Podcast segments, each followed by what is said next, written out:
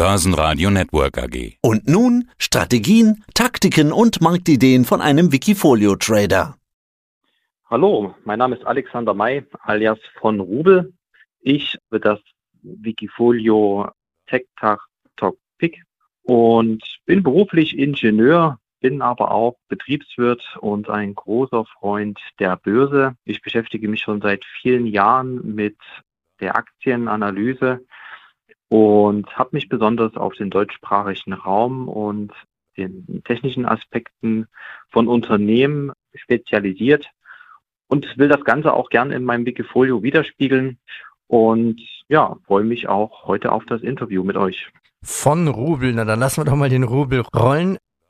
Technische Frage, was bist du für ein Ingenieur? Das heißt, verstehst du wahrscheinlich beruflich manches mehr, was die Firmen tun als andere? Ja, also ich bin Maschinenbauingenieur von Beruf, mhm. bin aber auch Betriebswirt, leite auch ein Ingenieurbüro, das in der Branche Schienenfahrzeugtechnik und Luftfahrt unterwegs ist. Und ja, man hat natürlich da Berührungspunkte mit den analytischen Themen rund um Technik und man kann einige Themen besser verstehen. Ja, wenn man jetzt gar keinen technischen Background hat, denke ich, ist es schwierig, viele Firmen zu verstehen und wo die Risiken und Chancen liegen. Aber ich sag mal, von der kaufmännischen Bewertung her sind natürlich jetzt keine, keine technischen äh, Dinge notwendig. Äh, ja. Es ist auf jeden Fall von Vorteil, wenn man Produkte besser versteht, wo deren Kosten liegen und deren Chancen am Markt. Und mit einem Ingenieur-Background äh, denke man auf jeden Fall gut gewappnet. Zumindest ist das so meine Erfahrung und ich habe noch keine Nachteile dadurch erfahren, dass ich Ingenieur bin. Dein Wikifolio so. heißt Tech Dach Top Pick. Ja gut, wie es der Name schon vermuten lässt und hast du schon ein bisschen angedeutet, es geht um Tech-Werte aus dem Dachbereich, also Dach, alles was so ein bisschen Deutschland, Österreich und Schweiz ist. Lass uns mal den Markt generell erstmal diskutieren. Die Tech-Werte in den USA laufen, die laufen sakrisch gut. Nasdaq, S&P 500, die werden getrieben, aber nur von wenigen Werten, zum Beispiel so 9, 8, 10 Werte, je nachdem, wer mal reinnimmt. KI-Hype, wie ist das allgemein mit der zweiten Reihe aus dem Tech-Bereich und besonders bei uns in Europa? Ja, das große Makrobild ist natürlich ein äußerst diffiziles. Wie du es schon angesprochen hast, haben wir natürlich gerade schwierige Zeiten. Schlussfolgerlich auch, was die Geldpolitik allgemein angeht.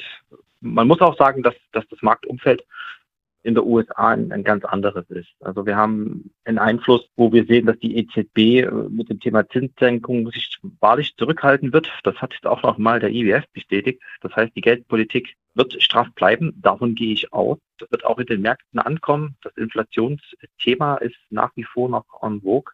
Und wenn wir jetzt Deutschland anschauen, da ist die Zinskurve der Anleihen so invertiert wie seit 1992 nicht mehr. Das sind schon harte Marken. Ja. An den IFO-Index, der jetzt keinen glorreichen Ausblick für die deutsche Wirtschaft widerspiegelt. Und im Verhältnis zu den USA ist das alles etwas schwieriger. Nichtsdestotrotz äh, mit den weiteren Risiken, ja, die wir in Deutschland haben. Ich denke, das Thema Stromversorgung wird, wird wohl oder lang auch ein spannendes Thema werden. Ja. Und wir haben diesen Einfluss der USA, der jetzt hier in Europa spürbar ist. Also diesen Inflation Reduction Act, den Joe Biden auf den Weg gebracht hat, der sorgt schon dafür, dass Investitionskapital äh, abfließt und große Investoren international Deutschland dann eher den Rücken kehren. Und wir haben auch leider in unserem Land keine politischen Impulse, die jetzt die Wirtschaft, die wirtschaftliche Stabilität Deutschlands schützen. Ja, und die EZB hat ja angekündigt, weitere Zinsschritte nach oben und die Zinsen werden dann erst wieder gesenkt, wenn es ganz klar zu einer Rezession gekommen ist. Ja, ja man, um Preise runterzubekommen, muss, muss, muss quasi ein Schmerz durch den Markt gehen und der heißt in der Regel Rezession. Aber dieses, dieses Thema Soft Landing und das wird ganz, ganz geschmeidig, das will ich so nicht glauben. Und ich habe auch diesbezüglich das Wikifolio erstmal auf Vorsicht gestellt. Ich habe eine sehr hohe Cash-Quote. Da, das finde ich spannend. Deine Cash-Quote ist nämlich bei 50 Prozent rund. Also das heißt, du traust dem Braten nicht oder ist das dann Cash zum Nachkaufen, wenn die Kurse sinken sollten? Ja, ähm, leider, es wäre schön, wenn ich einschätzen könnte, na, wann, wie sich die Kurse in Zukunft verhalten werden. Aber ich will mit dieser Cash-Quote meinem Portfolio einfach nur, nur zeigen, dass ich da Vorsicht wahre und Das hat jetzt nicht unbedingt mit den, mit den Firmen zu tun, von denen ich nach wie vor überzeugt bin. Aber ich, ich möchte ein Stück weit vorbereitet sein, um mich dann strategisch mit einem günstigeren Einkauf zu positionieren und auch um Positionen neu zu adjustieren. Mhm. Also es gab kann, kann man äh, sagen, auch Rückschläge. Ja. ja, kann man sagen, die europäischen Börsen, die Tech-Werte, die Börsen stehen viel zu hoch? Nein, nein. Also wenn wir uns das mit der USA anschauen, ja, dann sind es, glaube ich, nur sieben Werte, die, die maßlos in eine, in eine Hysterie äh, gejagt wurden. Und man sieht in der USA, dass ein Stück weit die Werte aus der zweiten Reihe profitieren können. Wen haben wir dann so eine Unternehmenreihe? Ja, Intel ist jetzt kein gutes Beispiel, aber Broadcom zum Beispiel. Ja. Cisco ist relativ, relativ steht gut da, dass mhm. die Aktien nicht so weit nachgezogen und schon in der dritten Reihe wird es auch mau. Also ist keine Marktbreite da. Ja. Und das, diese mangelnde Marktbreite ist ein hohes Risiko. Und wenn ein Rückschlag bei den paar wenigen Säulen in der USA kommt, dann wird das auch eine Welle in den europäischen Aktien wiedergeben. Ich würde nicht sagen, dass die europäischen Werte jetzt hoch bewertet sind. Also wenn man die fundamentalen Kennzahlen anschaut, sieht das moderat aus. Aber auch eine moderat bewertete Aktie ist zu teuer, wenn der wirtschaftliche Ausblick schlecht ist. Und da muss man, muss man, muss man etwas vorsichtig sein und gerade in solchen Zeiten ist es wichtig, dass man, dass man sich die, die Robustheit und, und die Kapitalausstattung der Firmen anschaut und dann dort entsprechend eher darauf schaut, wie robust ist das Unternehmen, was ist der aktuelle Aktienpreis und kann eine harte wirtschaftliche Zeit überstanden werden. Ja, schauen wir doch mal ins Detail. Gehen wir mal aufs Portfolio bei dir in deinem Wikifolio. Du hast derzeit neun Aktien, unter anderem dabei zum Beispiel Bechtle, FACC, auch regelmäßig im Börsenradio-Interview und noch ein Österreicher AT&S, ein Leiterplattenhersteller mit Werken nicht nur bei uns, sondern auch in China und in anderen asiatischen Ländern. Warum hast du AT&S bei dir reingenommen? AT&S ist schon, ist schon lange in meinem Wikifolio vertreten. Das Unternehmen war viele Jahre günstig. Die Aktie hat sich zwischendurch sehr gut entwickelt. Auch noch vor einem halben Jahr war die Aktie schon bei, ich glaube, bei knapp 40 Euro, 50 Euro. Das war auch das, was der Vorstand, der Andreas Gerstenmeier, immer so ein bisschen angeprangert hat, warum diese, diese niedrige Bewertung sich mal nicht in einem, Aktienwert widerspiegelt. Das Unternehmen gefällt mir, weil die Wachstumaussichten gut sind und das Produkt mit dieser Komplexität trotzdem eine, eine relativ, es hat eine hohe Marktbarriere. Es gibt jetzt nicht so viele Firmen, die hier mitspielen. Natürlich in China ist ein großer Markt und Elektronikprodukte, das wissen wir alle, sind asiatische Produkte. Für den europäischen Markt und im Rahmen der Diversifizierung wird, wird es AT&S gut gehen. Ich bin davon überzeugt, die, die Strategie, die Zukunftspläne vom Herrn Gerstenmeier, die er ja verkündet hat, zeigen einen Umsatz von, von rund 3,5 Milliarden, wo man hin möchte, bei einer relativ hohen Profitabilität. Ich glaube an diese, diese, an diesen Zukunftsausblick. Nur die Frage eben, wie erreicht man? Ja, mhm. der, der Herr Gerstenmeier erreicht das mit, mit seiner Firma mit einem sehr hohen Investitionsbedarf und das hat mich jetzt schon ein bisschen vorsichtig gemacht im letzten Jahr, wenn ich mir, wenn ich die Aktie beobachte. Also die Qualität der Bilanz, ja, die Bilanz hat schon etwas gelitten aufgrund des hohen Investitionsbedarfs. Man braucht viel Fremdkapital. Ja, das stimmt. Um die, um die CapEx zu stemmen. Aber vielleicht hat er auch Glück, dass er noch unter den europäischen Chip Act auch noch fehlt und da noch Zuschüsse und Kapital bekommt. Ja, das stimmt. Aber dem Kapital muss eine Profitabilität zugeordnet werden, sonst wird es schwierig. Debt to Free Cashflow, 29 Jahre, das ist schon ein Stück. Ich gehe das Risiko ein, wir haben Buchwert, ein Buchwertverhältnis ist irgendwo von 0,98 und niedriger. Eine Eigenkapitalquote von 19 Prozent ist die Aktie jetzt mit den Akt um die 30 Euro fair bewertet. Rein rechnerisch bei einem 10er KGV ist die Position immer noch okay. Ich mag das Unternehmen sehr. Die Produkte sind Produkte, die wir in Zukunft nicht aus unserem Leben äh, denken können. Und die Umsatzzahlen sind nicht schlecht. Ja. Also wir haben 1,8 Milliarden rund. Das sind Wachstumsraten immer so um 13 Prozent. Nicht schlecht. Die, die Marge ist da. Und die Schulden, die hoch sind, die können bedient werden. Das ist jetzt nicht das Problem. Etwas verdutzt bin ich über die Dividendenpolitik.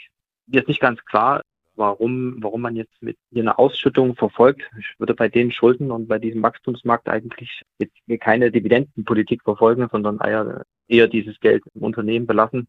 Vermutlich ist das eine Strategie, um den Investor hier anzulocken. Ja, wo, womöglich oder sind die Forderungen von gewissen Fondsmanagern, die vielleicht oder auch es sind die es sind die Forderungen, um hier die die Aktie irgendwo zu positionieren.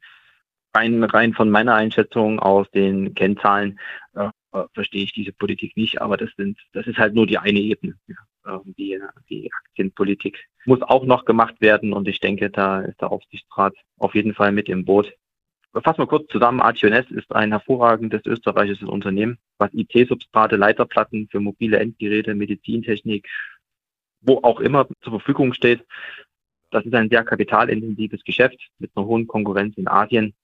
Wenn Preise durchgesetzt werden können und sich der Markt jetzt als nicht zu rezessiv zeigt, sind die, Wachstum, sind die Wachstumsaussichten gut und die hohe Verschuldung ist gerechtfertigt.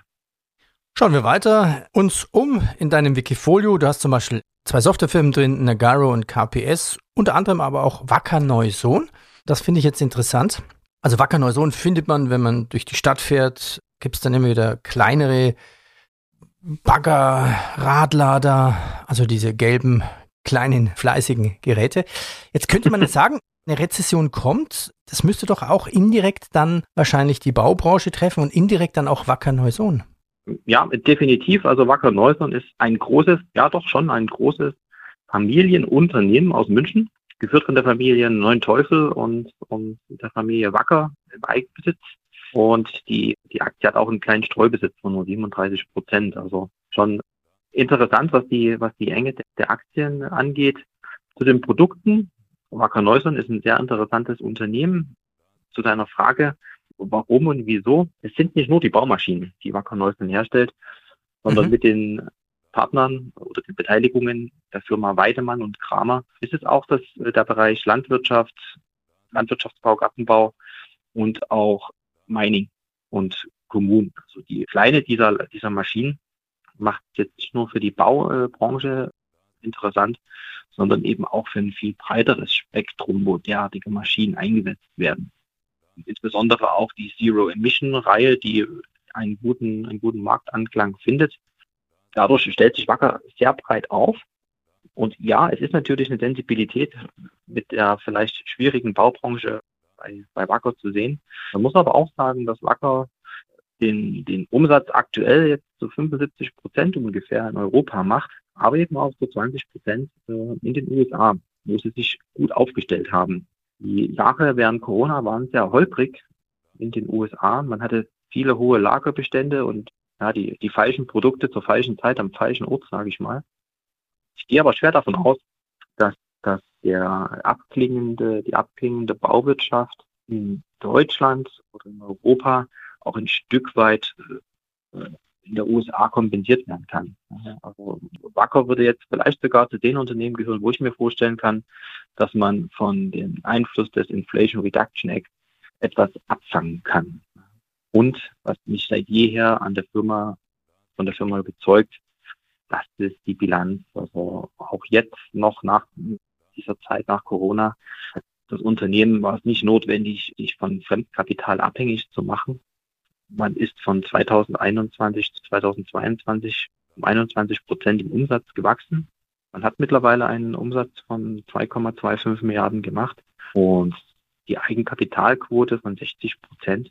Da ist man gut vorbereitet für holprige Zeiten. Mhm. Kann man von den Marktbegleitern nicht unbedingt behaupten. Und all das im Familienbesitz, das ist für mich eigentlich immer ein Indikator für was Solides. Und die Produktbreite gefällt mir da ebenfalls sehr gut. Aktuell kostet die Aktie 21 Euro und ja, ein rechnerichter KGV von ungefähr 8 bei einer Dividendenrendite von Prozent. Eigentlich nicht schlecht. Weiter, suchen wir uns noch eine Aktie raus. Ich erwähne noch schnell, was du noch drin hast. OHB, also eine Firma aus Augsburg, die hat mit ganz grob Aerospace zu tun dann noch Elmus Semiconductor und dann die Siltronic. Könnte man sagen, Siltronic ist so ein indirekter Profiteur von diesem KI-Hype? etwas abstrakt, aber das kann man so sagen. Was macht die Siltronic? Die Siltronic ist ein Unternehmen, was aus der Wacker Chemie quasi ein Spin-off war und ist spezialisiert auf die Verarbeitung von Silizium. Jetzt hören alle Silizium und dieser Siliziummarkt ist ja auch immer so ein, so ein, so ein Ressourcenpolitikum.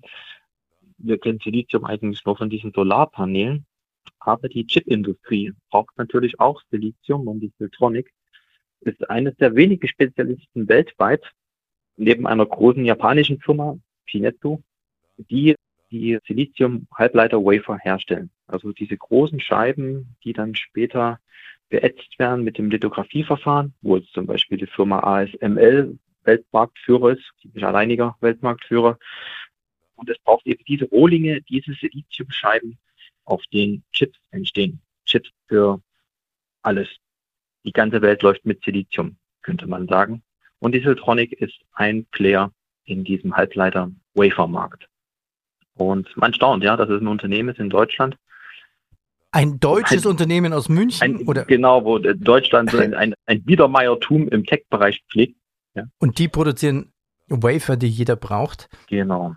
Wie sehen, das wie, ist ein, ein spannendes Ding. Ja, mir, mir ist aufgefallen, du hast jetzt immer wieder gesagt, in der Bilanz steht das, die Bilanz sieht gut aus. Wie sieht denn die Bilanz von Siltronic aus? Also man, die Bilanz sieht gut aus, kann ich schon sagen, aber auch im letzten Jahr ist sehr kapitalintensiv. Also man hat 2022 ein negatives Cashflow, das Netto Cashflow von minus 400 Millionen, das ist schon ein Ding. Und man musste auch, man musste sich neu aufstellen. Wo, wo steht die Siltronic? Also die Siltronic ist auf jeden Fall ein großer Player im Markt. Auch hier nach wie vor mit einer Eigenkapitalquote in der Bilanz von um die 50 Prozent. Das ist okay. Aber Preise, Investitionsbedarf sind natürlich im Tech-Bereich eine Herausforderung und das gute Geld, was man verdient hat, muss auch schnell wieder ausgegeben werden. Warum muss das gute Geld schnell wieder ausgegeben werden? Um in dem Preissegment zu bestehen. Und da muss man auch wissen, dass die Standorte, die die Siltronic in Deutschland hat, Burghausen und Freiberg, eben nicht das, nicht, nicht das generieren können, was andere Standorte schaffen. Äh, wie zum Beispiel Singapur. Also Singapur ist der Standort mit dem höchsten Output und das Geld wird da verdient. Und Energiepreise sind da leider ein, ein Manko, den der deutschsprachige Raum jetzt leider Buche schlägt. Also das, das wird eine Herausforderung sein. Ich bin aber davon überzeugt, dass Silizium in dieser Güte für diese Produkte ein knappes Gut bleibt und dass die Preise sich entsprechend so entwickeln, dass Siltronic auch davon profitieren kann. Alexander, ich danke dir für deine Expertise. Danke für den Einblick in dein Wikifolio. Dein Wikifolio heißt Tech Dach Top Pick. Tja, dein Tradername ist von Rubel. Na, dann lass den Rubel rollen im Depot. Ich danke dir. Dann bis zum nächsten Mal. Servus. Vielen Dank. Mehr Trading-Ideen finden Sie im Blog unter wikifolio.com und in der Börsenradio Mediathek. Börsenradio Network AG. Wir machen Börse hörbar und verständlich.